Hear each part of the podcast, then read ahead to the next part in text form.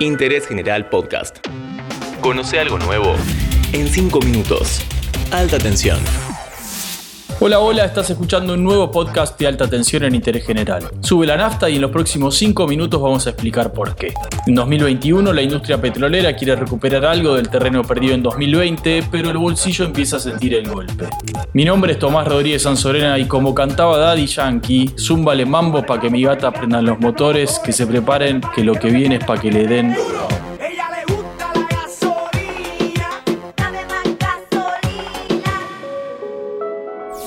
Argentina empezó 2021 con dos grandes temores. Por un lado, la famosa segunda ola del coronavirus. Por otro, los precios. Que no se dispare el dólar, que no sigan subiendo los alimentos, que el supermercado no sea un suplicio. La energía es uno de los precios fundamentales de la economía. Está presente en todas las cadenas de valor. Por eso el gobierno encara con muchísima cautela el tema de las tarifas. Es consciente de que un aumento muy fuerte puede generar más inflación y además pretende que el gasto de las familias en las tarifas no afecte su capacidad de consumo. Dicho rápido, que la gente no deje de comprar un pantalón o pedir una pizza porque tiene que pagar la factura de luz o de gas. Del otro lado del mostrador, como ya dijimos acá varias veces, lo que no se paga en la tarifa se termina pagando con subsidios y eso genera otros problemas. El precio de las naftas y del gasoil también es una variable muy sensible para todos nosotros. Y no tanto por lo que terminen pagando los automovilistas o los que andan en moto, sino porque impactan el transporte público y sobre todo en los fletes. Cada paquete de fideos lleva implícito en su precio el costo del transporte. Así que cuánto cueste el combustible terminará impactando también ahí.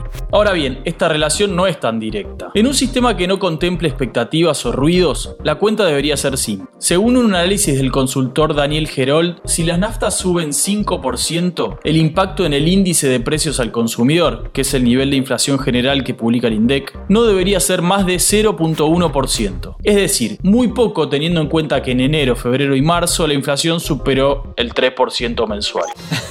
Supongamos que los combustibles suben 10% y supongamos que el precio del gasoil es el 20% del costo de un flete. Si ese costo del flete fuera el 5% del precio de un producto en la góndola, ese producto no debería aumentar más de 0.1%.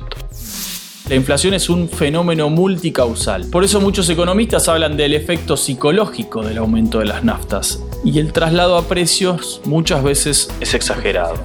Entonces, vayamos a lo que pasó en el primer trimestre del año y cómo se va a mover el precio de los combustibles a lo largo de 2021. El símbolo más claro de lo que está pasando es que las estaciones de servicio le agregaron una cifra a sus carteles. La nafta premium ya superó los 100 pesos en algunas estaciones. A principios de marzo, IPF anunció un aumento del 15% escalonado en tres meses. A eso se va a sumar un 3% extra por impuestos, con lo cual, desde agosto de 2020 hasta mayo de 2021, el aumento habrá sido de un 65% en total.